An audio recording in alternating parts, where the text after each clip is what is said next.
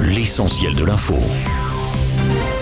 Emmanuel Macron est à Marseille, où il a entamé hier sa visite de trois jours pour lancer la deuxième phase de son plan Marseille en grand. Hier, la journée a été taxée sur la sécurité, avec euh, notamment une rencontre avec les policiers de la ville au commissariat central, ainsi que le chantier de la future prison Bonnette 3.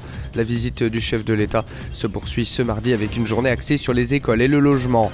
Après l'explosion survenue en plein cœur de Paris, rue Saint-Jacques, mercredi dernier, la mairie de Paris a annoncé hier dans un communiqué qu'elle débloque une enveloppe de 2 millions d'euros pour venir en aide aux victimes. Concrètement, cette aide permettra, selon la mairie, d'accompagner immédiatement les blessés et leurs familles et de reloger toutes les institutions et commerçants impactés, ainsi que les habitants des immeubles sinistrés.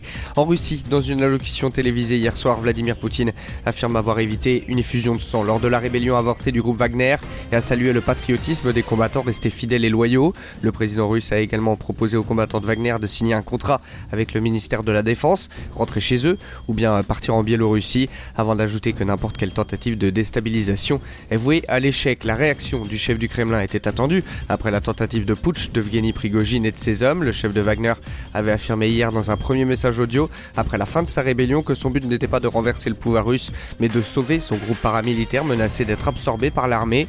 Il accuse ainsi euh, depuis des mois le ministre de la Défense et le chef d'état-major d'incompétence. Retour en France, l'ARCOM met en garde la chaîne C8 après l'intervention de faux policiers de la Bravem dans l'émission Touche pas à mon poste. La 23e fois que le régulateur des médias réprimande la chaîne depuis 2012. Concrètement, une enquête préliminaire avait été ouverte après un signalement du préfet de Paris, Laurent Nunez. D'après lui, aucun des policiers sur le plateau de TPMP n'était membre de la Bravem, une information rapidement vérifiée.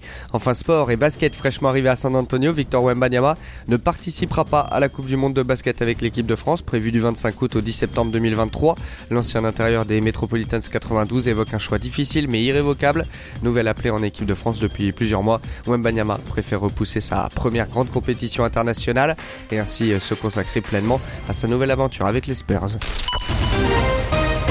Studio News, l'essentiel de l'info.